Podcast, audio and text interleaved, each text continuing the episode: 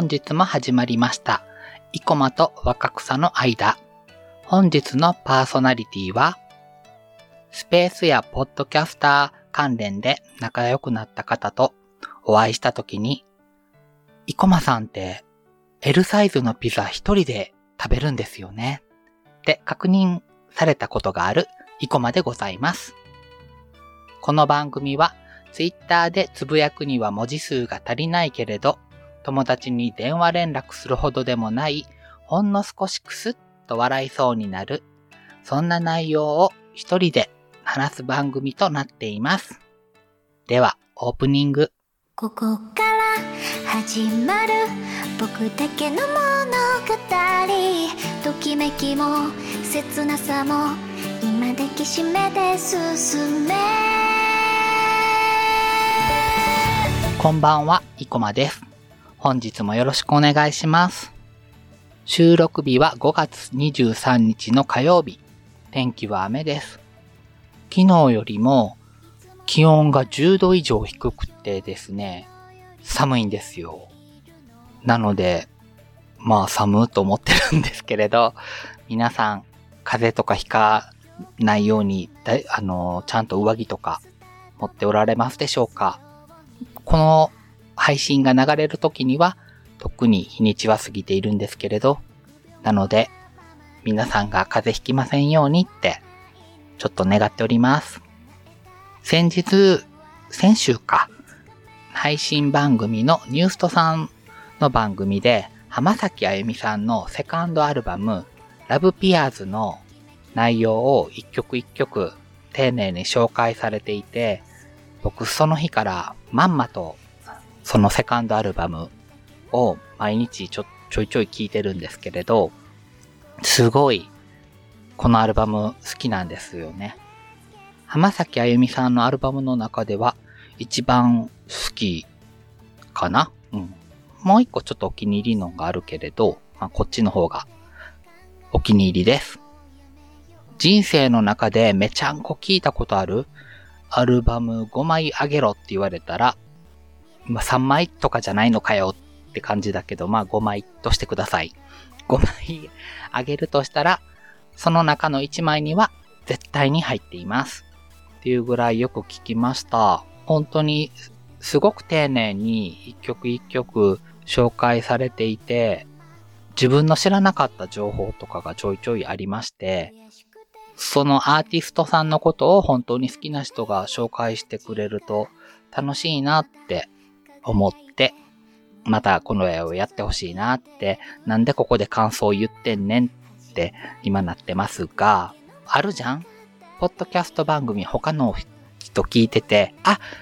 それ自分もその会話混ざりたいみたいな、ありませんか？まさにそういうことです。このアルバムにね、思い入れがあるので、エピソードっていうか、あるんですけれど、このアルバムは1999年11月10日発売で、僕、若い頃から、流行り物にパッと手を出せないっていう、ちょっとね、一歩か二歩出遅れる傾向がありまして、何でもかんでも。で、親にもよく初動が遅いって注意されるんですよ。本当に未だに注意されます。なので僕がこのアルバムを初めて聴いたのは、翌年2000年の2月末か3月だったんですけれど、初めてもう通して聴いた時点で、めっちゃいいアルバムやんってなって、当時はレンタルショップで借りてきたアルバムを MD に録音して、自分の手元に音源を置いといてっていうスタイルだったんですね。音楽生活が。それで、まあ、録音して、旅行行くときとかは、その MD を持って行くっていう形だったんですよ。本当に、このラブピアーズを入れてた MD を聞きまくってたので、MD を聞くマシーンから、で、出入りじゃないな、出し入れしまくっていると、だんだん、だんだん金具のとこがね、バカになってきて、入らなくなってくるんですよ、マシーンにね。そうすると、またラブピアーズをレンタルしてきて、二つ目の MD を作るんですよ。っていうのをね、合計3回ぐらいやったかも。で、時代はスマホとかに変わっていくじゃないですか。そしたら今度は、パソコンに音源を入れとくために、また、ラブピアーズをレンタルしてきて、最初は何も音質とか気にせずに録音してたけど、だんだんだんだんこうスマホとか音源データを取り込むっていうこととは、みたいなことが分かってきて、そしたらもっといい音質でデータを圧縮せずにパソコンに取り組みたいっていう欲が湧いてきまして、っていうことをしてると、またラブピアーズをレンタルしてるんですよ。っていうことで僕は、今までの人生の中でラブピアーズを5回はレンタルしたことあると思います。でも最後の方にレンタルした時なんて、もうケースはボロッボロで、CD の版もすっごいことになってて、裏もめっちゃ傷だらけで、一応店員さんにクリーナーっていうかあの削るやつあるじゃん。研磨かけてもらうやつ。あれやってもらえますかって言って、それでももう傷は消えなくくらいで、もしこれで音飛んだら一応言ってもらえますかって店員さん優しくて言ってくれて、みたいな。そんなボロッボロのを最後に借りましたね。はい。でもね、結構ボロボロだったけど、ちゃんと音飛びせずにデータの取り込みはできました。このアルバムを紹介されてすぐ聴きたいってなった時に、今のスマホにもちゃんとラブピアーズのアルバムは入れていたので、サブスクリプションじゃなくて、ちゃんと自分の持っているデータで聞いてました。電車の中で聞くとかよりも、やっぱり歩いてる時とか、もしくは車まあ最近車乗らないけれど、時とかの方が聴きたくなるアルバムかな。ちょっと電車じゃないかな、自分のイメージは。うん。あゆの声がね、すごいね、若々しくて可愛くて高音がすごいよく出てて、うん、いいんだよね。あとこれ聞いてるとカラオケに行きたくなります。で、このアルバムの中で僕はモノクロームっていう歌がすごい好きで、歌詞の中になりたかったものならお姫様なんかじゃないっていうのと、欲しがったものならガラスの靴なんかじゃない？やったかな？っていうこの歌詞について2000年の夏に友達と車で旅行してた時に熱く語ってたんですよ。めっちゃ良くない？って。僕もガラスの靴なんかじゃないし、お姫様なんかじゃなくて、好きな人と出会いたいみたいなことを必死に言ってたら、一緒に旅行してたお友達二人には、全然分かってもらえなくて、え、お姫様になりたいとか ガラスの靴もらって王子様に迎えに来てもらいたいとか言われて、ちょっとね、悲しい思いをしたことがあります。でもすごくいい詩だなと思ってお気に入りの一曲でした。なんでこの話をしたかというと、まあ一人でいろいろ話すことですね、そんなね、毎週毎週何か思うことがあるわけじゃないので、話すこと湧いてこないんですけれど、他のポッドキャスト番組を聞いていると、あ、その話僕も混ざりたいってさっきも言ってたけど、そういうよその番組を聞いてて、自分が思ったことを話していくと、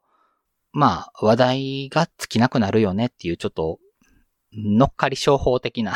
ずるいお話なんですけれど、まあ、ついでにその番組の方が、僕のこの、生駒と若草の間を聞いてくださってると、感想になっているよ、みたいな、いい風に言うと、そういう手法となっております。いかがでしょうか？ダメ？こういうのずるいかな？けど、いいよね？だって僕も、そのラブピアーズの話混ざりたかったもん。はい。でも、はい、以上になります。ありがとうございました。で、あ、あのね、言うの忘れてました。Apple Music の方に、評価とコメントを残していってくださった方、ありがとうございます。ちょっと全然そこを見てなかったので気づくの遅かったんですけれど、星の評価とコメント残せてもらえていて嬉しかったです。これからもよろしくお願いします。では、今週もお便りが届いております。イェーイ嬉しくないですか？嬉しい。今週のお便りはね、なんと、感想のお便りになっています。では、読みますね。生駒さん、こんばんは。こんばんは。初めてお便りを出します。カリフォルニアガールです。お、本当に初めての方ですね。ゴールデンウィークの過ごし方は、生駒さんのおっしゃる通り、都心のホテルは結構おすすめ。オフィス街なんかにあるホテルは特に人がいなくて不思議な感じ。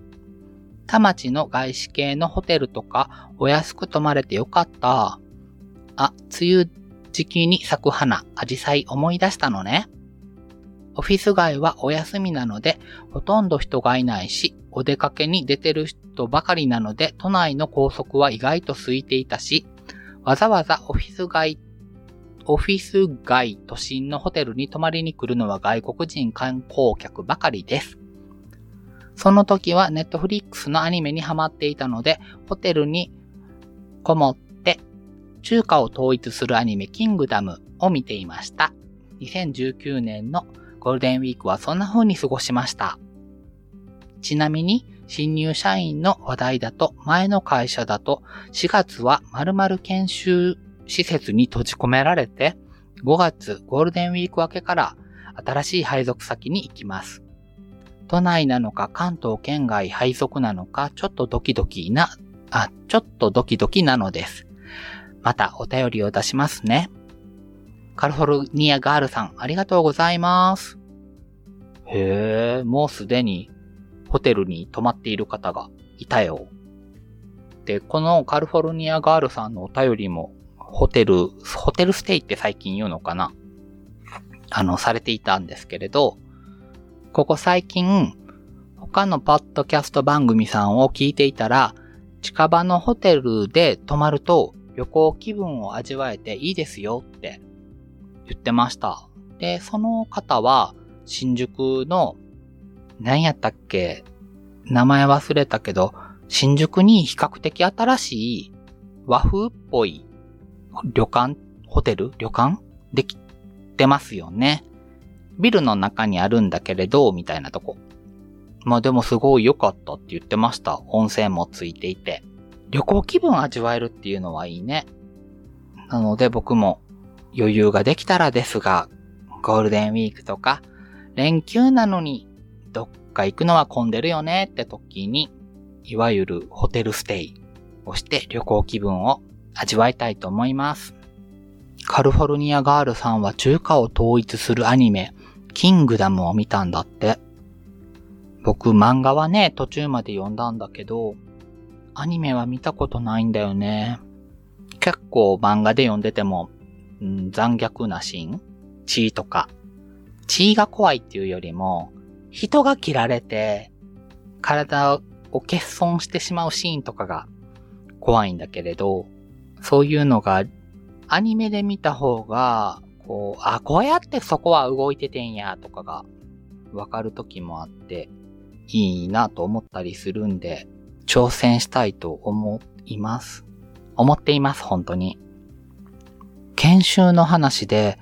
4月は〇〇研修施設に閉じ込められてって、めっちゃ怖くない？だってもう、嫌だ嫌だってなっても、休めないし、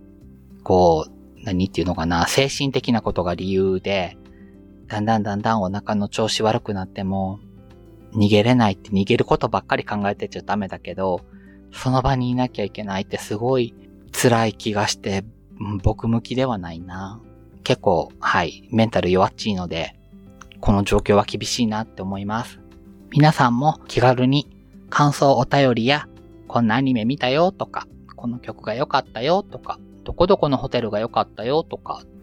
いろんな情報を教えてください。みんなでじ、あの、いい情報をシェアリングしませんか？シェアリングやって共有しませんか？では、そろそろお別れの時間が付き合、付き合ってどないすんねん。そろそろお別れの時間が近づいてきました。本日も最後までお付き合いしていただき、どうもありがとうございます。Google フォームや Twitter の DM、ハッシュタグ、イコマの間、すべてひらがなで表記で大丈夫です。ハッシュタグ、イコマの間にて気軽にコメントをお寄せください。僕の明日への生きる活力になります。では、次回お会いする時まで、5から7割の元気、やる気、パワーでぼちぼち生きていきましょう。じゃあね。バイバイ。いつか見た夕日に佇んでる僕らいつまでもここにはいられないよ進むしかないんだ明日を歌うためだけど今はノスタルジーず